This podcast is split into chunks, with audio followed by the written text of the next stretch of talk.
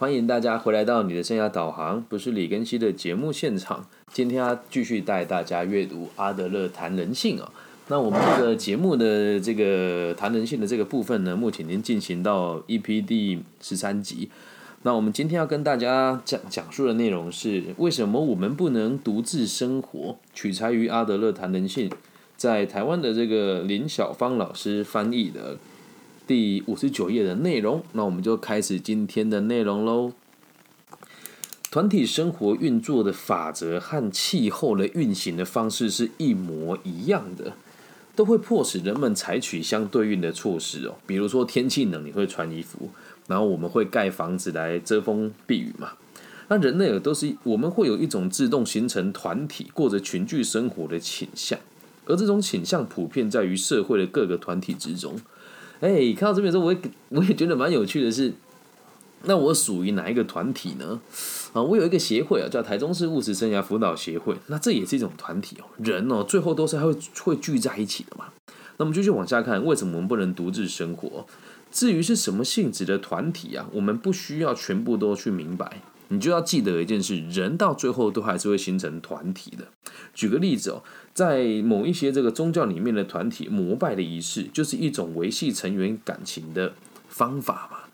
啊，虽然说我自己本人也不迷信，可是你会常常听到有些人说啊，什么真主啦、阿拉啦，好，对我来讲，他们这种联系情感的方式，礼拜的方式，就是让人家联系情感嘛。那人类得以生存在这个世界里面，第一决定要素啊，是宇宙的影响。很有趣吧？他说：“我们活在这个世界里面，第一要素是宇宙的影响。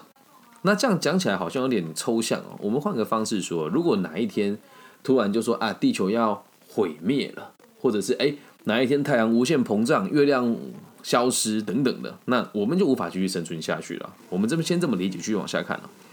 那除了宇宙的影响，其他的影响力呢，则是顺应人类团体生活模式以及团体生活的规律。”和规则因应而生，我们每个人都无法离群所居哦，这很有趣哦。而且我们都得去符合某些人的这个需求，比如说在我这个家庭里面呢，我是虽然是弟弟嘛，但我的姐姐算年纪比我大，但是她在呃之前有受过很大的这个精神上的这个创伤，所以好像变成我是哥哥了。所以在家里的所有一切的情绪就由我来承担，爸爸妈妈不会再对我姐姐发脾气。所以大部分的这个不耐烦跟不顺心，还有甚至某些时候他们不不舍得去苛责姐姐的事情，会变成来苛责我，而这个就会变成某种规律和规则。而团体的需求会规范人际关系，就像我自己也一样，在这个家庭里面，我会因为彼此而会因为我的家人而对我自己产生限制嘛，也会因为说我的女儿对我的生活圈产生一定部分的这个限制。我们继续往下看哦。那人类群居的生活形态啊，比个体生活的形态出现更早。在人类的文明发展中，所有的生活形态都是以群居为基础的哦。那如果你们有看过猴子的这个生活，也是一样，他们也是以群居。只要是猴啊、猩猩啊、灵长类的生物，大部分都是以群居为基础的。人类的发展是不可能以个体为单位的，而是以群体为单位。他的理由其实相当，他的理由其实相当简单哦。只要观察整个动物界，你就会发现了，它只要是无法独立作战保护自己的动物，一定会借由群聚集结成新的力量。那看到目前为止，你会觉得就是因为我们很弱小，所以才需要群居吗？这里哦，如果大家有在看这个。一部动画片叫《周末的女武神》，你可能就会发现里面这个海神波塞顿的时候，他出场就说：“哎，神不图谋，神不群聚，类似一样这样子的概念。因为你弱小，才会汇集成一群一群的嘛。”那我现在读的时候，我觉得我自己在台湾的这个生涯规划跟心理的知识推广的这个圈圈里面，我就没有跟别人走在一起。原因也其实很简单，是因为。如果以教学来讲的话，我不需要仰赖团体，我就能够生存下来，所以我不跟别人集结。但是在我私底下的生活，我还是有很多团体在支撑我的啊，比如说东海大学的这个就业辅导室啊，东海大学通识中心啊，然后修平大学的这个就业辅导组啊，修平大学的这个学生智商中心啊，等等等等的，还有这个小豪包膜的这个空间可以让我无限量的使用啊，还有阳色鲜羊乳的。这个资源都可以随便的任意让我来调动，而我也会有裙带的关系。只是在某些领域，我认为自己的能能力可以自己独立完成，不需要依赖他人，我就不会和别人聚结在一起。那人类群聚的本能哦，已经展现其功能，它发展出一项最著名的武器，来帮助人们对抗环境严苛的挑战，那就是心灵。所以如果没有团体哦，就不会有心灵哦。那团体生活处处可见心灵的作用，在这边我们就要提到一个人叫达尔文哦，他就提醒大家。弱小的动物啊，绝对不可以离群而居啊，因为人类的能力它相当有限，无法离群生活。也因此啊，我们不得不把人类也归入到弱小的动物的行列当中。你说你弱小吗？你能不承认自己弱小吗？我也得承认自己弱小啊。我就在想，因为这几这几年农历过年嘛，女儿也不在身边，然后家人也就每天都腻在一起了，反正过了年，大家的摩擦也多。我在想一件事啊。那如果一气之下离开这个家，我我还有办法生存吗？好像也没办法，因为还要带女儿，还要上班嘛。所以我也是弱小的动物之一。人类在大自然面前呢，没有任何的抵抗的能力。所以为了在这片土地上生存下去，我们就需要制作各种工具来保护自己残弱的身体。那如果你也在这个疫情的这个影响之下，就会发现。面对大自然的各类型的盘扑反扑，人类都只能一笑置之，或者是放弃，这都是事实哦。那我们就试想一下，假设你今天被丢在原始丛林当中哦，除了你的手以外，没有任何的工具，你有办法活下去吗？如果在大陆你会讲我是贝爷就有办法了，那我觉得其他人可能也很困难。以我自己为例子，我觉得我也很难生存下去。对，但是 很难说，毕竟双手万能。可是唯一可以理解的事情是，因为我们很弱小，所以需要群聚。如果你把我丢到荒山荒荒山野岭，或许我还可以生存一阵子。但如果你要我在那边生存一辈子，我一定做不到，因为没有人陪伴我。纵使我再强大，我也无法生存下来。那人类的生存本领本来就比不上其他动物，我们跑得也不快，力气也不够大，牙齿也不会比这些肉食性动物的的动物还要更。牙齿更锐利哦，眼睛也看得不够远，听觉也不够敏锐。那这些全是搏斗求生必备的本事啊！那身为人类，必须得完要有完备的工具帮助自己活下去。我们的饮食，甚至是身体的器官跟构造，还有生活的方式，都需要全面且彻底的保护计划。看到这边就会觉得哇，自己好渺小。我们现在所居住的地方，比如说像你现在看到我的房间，假设你在看直播，就知道你们每天看到我的直播都是后面一个书柜，然后一面墙，看起来好像有钱就能够买到这样子的环境，但实际上这个都是经过人类不停的改造所产生出来最适合某个地区的建筑方法。假设今天我在东南亚，我们可能就不会用钢筋水泥，呃，也有可能会用这个所谓的茅草屋啦，或是这个干栏式建筑来做。来做这个建设，但目的都是为了我们，为了能够让我们生存下去。那像我们呼吸的空气也是一样啊。现在随着工业的这个演进哦，污染越越来越严重，我们也都需要去做那个什么空气清净机啦，戴口罩出门才能够生存下去。所以我们的身体构造，以至于我们的饮食，还有我们生存的方式，都得经过彻底的保护计划。所以如果你今天，我还记得。这边有插播一则小故事我还记得有一次我搭车到台湾的一个我们讲东部然后我在看的那个火车，我坐在火车上就看到那个山山坡，也不是山坡，我觉得台湾台就是这个台湾山脉。然后我就在想说，为什么会有这么多绿油油的森林？然后里面会不会住人？我就问了旁边那个原住民的这个台湾原住民的长者，我就问他说，那个。里面可能住人吗？他说啊，这个是八代啊，脑袋有问题。这里面怎么可能住人？这里晒到太阳的时候很热，不晒到的时候很冷，一堆毒蛇，一堆可怕的熊，你怎么住？我说那你敢住吗？我当然敢了，我是猎人呢。你敢吗？我我肯定不敢。他说他自己也不会想去住那种地方，因为在那个地方生活，其实，在当地的的这个原原住民呢，他们会在某些地方会有一个所谓的公寮、猎寮，他们在那边打猎。可能会在住住在那边三天到五天，然后打打足的这个猎物就会下山来。那在那个地方的生活肯定就不像在平地或者在部落里面生活这么舒适嘛，这样能够理解吧？那我们现在可以了解为什么人类只能在极其有利的条件之下才能够生存。而这些所谓的极其有利的条件呢，全部都是由团体的生活提供。那你看啊，比如说我们有工作就会有社保嘛，一样的道理，都和群体走在一起哦。所以团体生活是非常非常必要的。人类透过团体生活和劳力分工，各自划入不同的团体当中，那种族的生存才得以延续。所以你仔细去观察，假设你和我一样有商学的背景啊，然后也有这个高阶经理人的这个经验，你就会发现，阿德勒博士其实是有商学的概念的哦。他在提及这个社会的这个马克思的这个马克思主义，还有这个社会阶级的上层结构。以及这个划入不同团体的这个劳力分工，都是和我们的管理学还有资本的概念、资本主义的概念是有连结的。那劳力分工哦，是文明的代名词。再重复一次哦，劳力分工是文明的代名代名词。分工越细，人类的这个文明能够推进的速度就会越快。唯有透过劳力分工，人类才能够取得攻击与防卫的工具，捍卫自身的财产。哦，看到这边会觉得啊，这博士不是念心理学的吗？怎么会讲到分工呢？这跟管理学就有雷同的部分了。我在读 EMBA 的时候，呃，现在就在就读嘛。有天跟老师讨论，老老师说，更新你的这个小企业啊，就只有你自己一个人跟你几个助手，所以就是你的看事情的角度跟我们不一样。那我们做的是大型的企业嘛，就所谓的集团，所以我们就得用管的方式。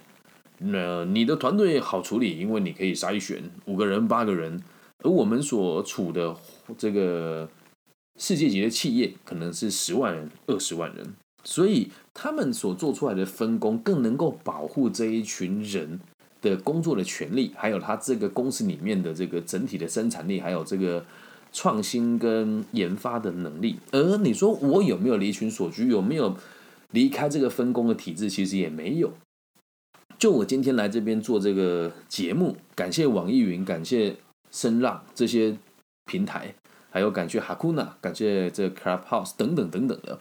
那如果没有你们里面的这个前后端的工程师、行销人员，还有这个各个不同地方的这个。单位的认可，那我也无法做这件事情啊。那我在这边所播出的这个节目，算不算是我的智慧财产呢？也算是我个人的版权，所以我也无法离开社会这个大型的分工制度。所以人类只有懂得如何劳力分工，才能够保护自己。我们必须要去考虑哦，生产是多么艰难的事情。这里讲的生产呢，不是这个 production，不是 制作产品，是生小孩。嗯，还要付。如果你是刚要保护刚出生的小孩子平安的长大，你必须得多辛苦。如果没有劳力分工的机制，孩子就没有办法面面俱到的去照顾他。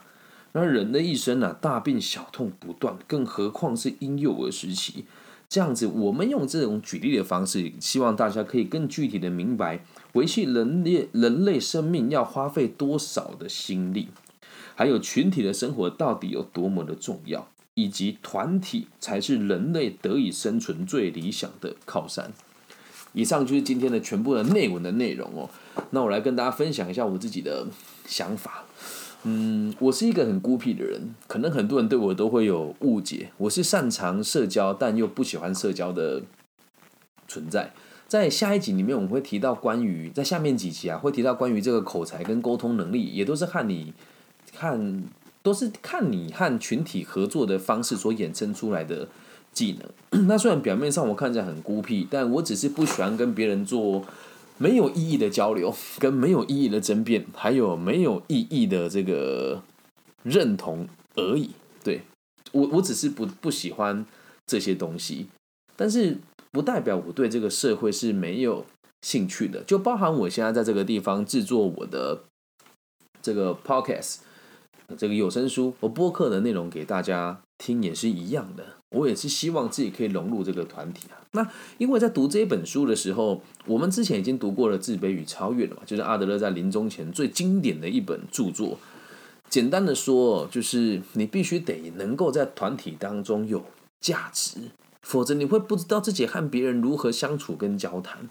那我们的我的个性虽然孤僻，但是我在很多地方和别人互动的时候，大家总是很难。拒绝我的要求，因为前提是我对别人的要求，并不是希望别人给予我什么，只是单纯的希望分享自己拥有什么给别人。那也要特别跟大家讲一个好消息吧，就是其实本来也不打算提这些事情的。目前因为我们的节目的推广，还有网易云这个频道的这个协助，让我的曝光啊，在北京、上海、武汉，然后在香港。然后台湾跟马来西亚还有洛杉矶都有人因为听了我们的节目，现在开始筹组读书会哦。那这边如果你有武汉地区的朋友啊，你可以跟我私讯一下。那接下来会有一位这个事业蛮成功的、年纪跟我相仿的听众朋友，他说他自己也钻研了个体心理学好一段时间。那我们也通过了几次电话。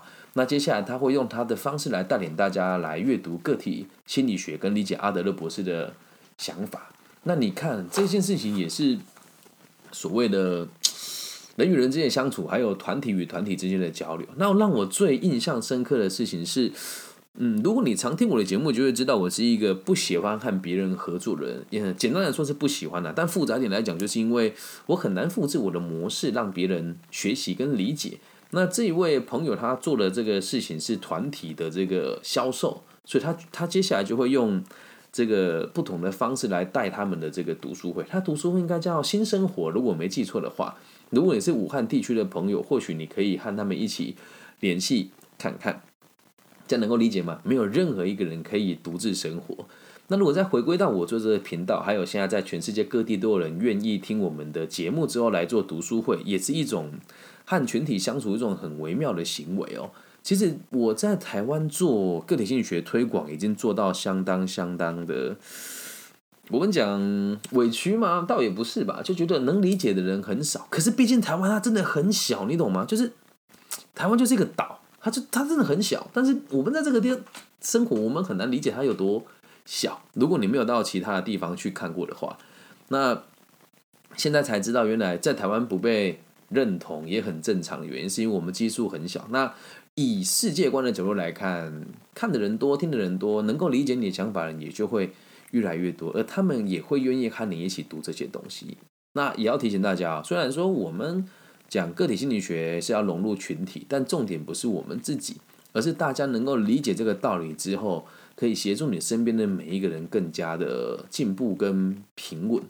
重点不是别人记住了我们，而是记住了。让自己如何用最平衡的方式和群体还有这个世界共存下去？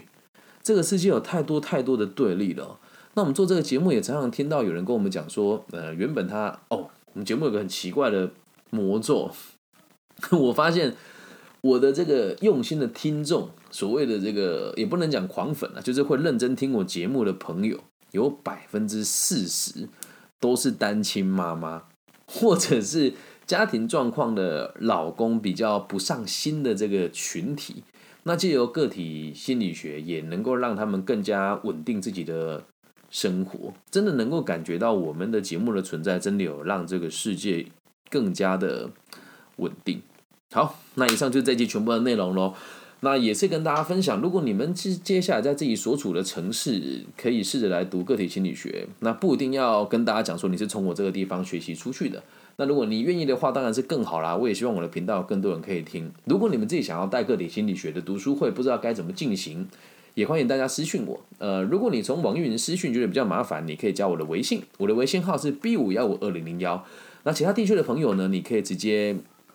在搜寻引擎里面搜寻我的名字，我叫李更新，木子李，甲乙丙丁戊己更新的更，王羲之的羲。希望我们的节目的存在可以给这个世界更多稳定的可能性。最后的最后，要邀请大家，如果听了之后有喜欢，找一个让你舒服的角落，闭上眼睛，祝福在全世界各个不同角落的朋友，在收听这个节目的人都可以一切平安、健康、顺心。我爱你们，新年快乐，拜拜。